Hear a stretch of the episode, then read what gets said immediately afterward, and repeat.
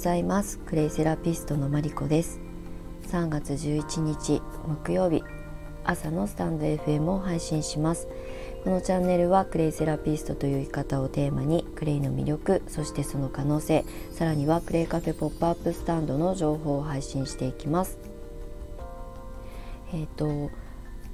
先にですねお知らせを2つさせてください。3月の13日あさってなんですけれども13日の土曜日に今募集をさせていただいている粘土の寺子屋というあの、まあ、粘土まあ、クレイですね。クレイのあの教室をねあのご自宅だったりとかで、えーとまあ、スタートしてくださる方たちを、まあ、募集をさせていただいています。えー、まあ、春の終わりぐらいか夏初夏の頃ぐらいから、まあ、第1期正式に指導させたいなというふうに思っているので、まあ、そのまあ、準備段階からね一緒に関わってくださる方を、まあ、ゼロ期という形で募集をさせていただいていますそれの一時募集締め切りが、えーと、13日の土曜日に、まあ、新月なので、えーと、その日を、えー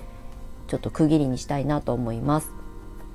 なので今現在あの資料請求の URL なんかも、えーと、概要欄とかに貼らせていただいているのでよかったらご覧いただいてお問い合わせください。で、えっと、翌日14日の日曜日があのクレイカフェポップアップスタンド in 江ノ島ですね。毎月開催している、えっと、クレイカフェ、まあ、足湯をメインに今までやってきたんですが、まあ、その、えっと、3月バージョンが14日になります。ちょっと4月以降の江ノ島開催はちょっとまだ未定になります。あの形を変えるなり、えーと展開をの仕方を変えるなりとかちょっとあの練りたいなと思っているので一旦3月14日で一度あの、まあ、お休みをするというよりも一回あの形を変えます。なのでまたあの開催が決まりましたら江ノ島のお知らせはさせてもらいたいなと思います。であのおしゃべりクレイカフェというキャッチコピーに変えたので、まあ、クレイのことをお話ししたりとか女性の新しい生き方働き方、まあ、あのクレイセラピストってどういうことやってるのみたいなことを、まあ、あの気軽にねおしゃべりしながらクレイだったりグリーンコーヒーを楽しむ場を、えー、作っていきたいなと改めて思っております。なので14日、えー、11時から16時の予定で、えー、江ノ島駅から徒歩5分ぐらいにある、えー、ガーデンビズというあの小さい小さい商業施設の、まあ、2階のテラス広場みたいなところがあるのでそこで、えーと、お待ちしております。よかったら、えー、足を運んでいただけたら嬉しいです。さて、えーと、今日の本題なんですが今日はね3月11日、えー、まあ、忘れもしない忘れてはいけないとは思うんですが3.11があった日ですね。もう私すごくあの鮮明に覚えてるんですが、えーと、2011年の1月にあの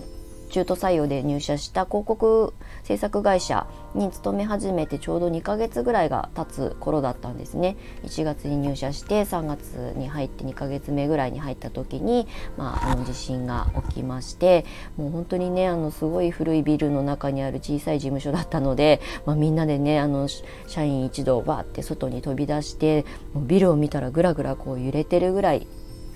あのすごくショックなあの事態だったなっていうのをすごい今もあの脳裏に焼き付いているんですけれども私はですね地元があの生まれ育ったところが茨城県で、まあ、福島の原発も近いですしあと東海原発っていうのも茨城県にあって、まあ、そういうのもあったので地震の後ねいろんな、まあ、緊急なこととか連絡を、ね、家族と取り合うとかっていうことがようやくあの、えーと、電波が、ね、届くようになって、えーと無事だったのでよかったんですけれども、まあ、その後ね私はあの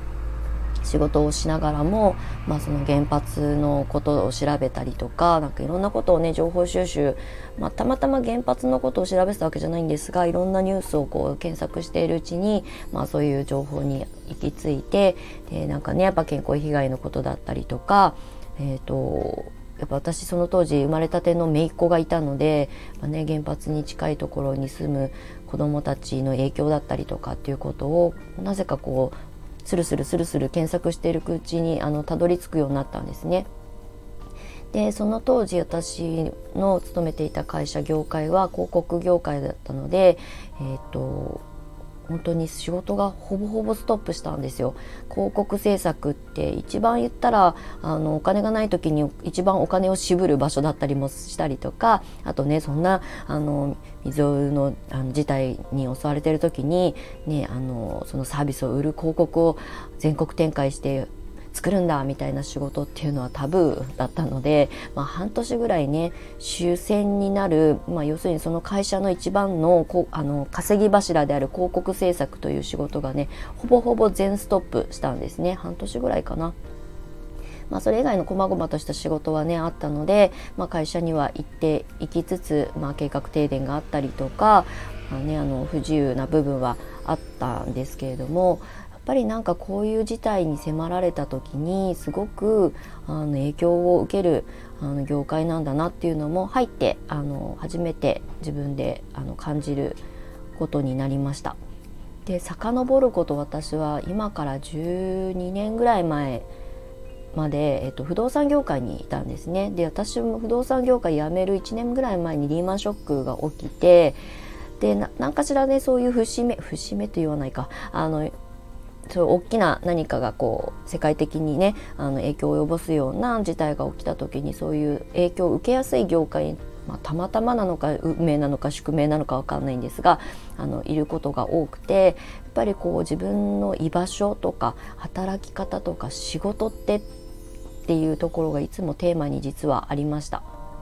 で特に私は311の時にえっ、ー、とまあしばらくはね暇だったんですけど、まあ、忙しくなって体調を崩したりとか、まあ、働き方ってこれでいいのかなとかあのまあ、結婚の願望とか強くあったわけじゃないんですが、まあ、このまま一人で生きていくのかなそれだったらここの業界でいいのかなとかすごくあの労働時間とかもねあのすごい超過するような働き方をしていたので、まあ、労働基準法どこ行っちゃったのっていうぐらいのあの時間数働いたりする時もあったのでそう考えた時に私の人生ってとかえーと今のこの雇われていて人に与えられた仕事だけをやっていってって大丈夫なのかなってすごいあの思いました私何もスキルがなかったんですね不動産業界にいても宅建も取りたくないから取らないって言って取らなかったし、まあ、営業だけ好きだから営業やってたんですけれども、まあ、それ以外に何か資格を持ってるわけでも、まあ、特別なあのスキルを持ってるわけでもなかったので、まあ、普通の OL ですよね。ただまあ営業ができたから営業っていうのをやってたっていうだけで特別ななんかこう生き延びる術がないなっていうふうに思った時に、まあ、そこからね自分の健康体の健康心の健康と、まあ、向き合わなきゃいけないことができてそこからですねアロマを勉強したりとか自然療法を調べ出したりとかっていうタイミングでグレイセラピーに出会ったんですね。で、まあ、結局何がなくなっても健康は絶対だよねっていうところはまあ否めないわけですよね。なので、まあ、最終的に残るのは健康分野なんじゃないかっていうところとやっぱり自宅でケアができたりとかなるべくね病院とか薬に頼らないという生活暮らしを選択できるようにしておいた方がいいよねってあの普通にシンプルに思ったんですね。なのでじゃあこれから来るものはとかあの仕事として成立するものは何だろうと思っていろいろ模索した中であの出会ったのが今私がお伝えしているクレイセラピーになります。まあ、そこからもう8年経とうとしているんですけれども、ね、年々ね興味を持ってくださる方も増えクレイセラピーをお仕事にする方も増ええーとまあねあの世の中的にもこう認知されるようになりつつあったんですが私の本当のあのきっかけになったのは311。まあ、それが直接的クレイセラピーに行き着いたわけじゃないんですが311があったことで生き方っていうところ働き方っていうところにすごくあのを見つめ直すきっかけになったなっていうのは今もすごく覚えています。今日はね311があって、まあ、あのその時にね命を落とされた亡くされた方のご冥福を改めて10年あのお祈り申し上げまして、えー、と私のその10年前に感じたことを簡単に、えー、スタイフでお話をさせてもらいました今日はねちょっとこの後レッスンがあるのでまた午後にでもノートにあのちょっと,、えー、と文章化したいなというふうに思いますのでよかったらご覧ください。では今日一日、えーと、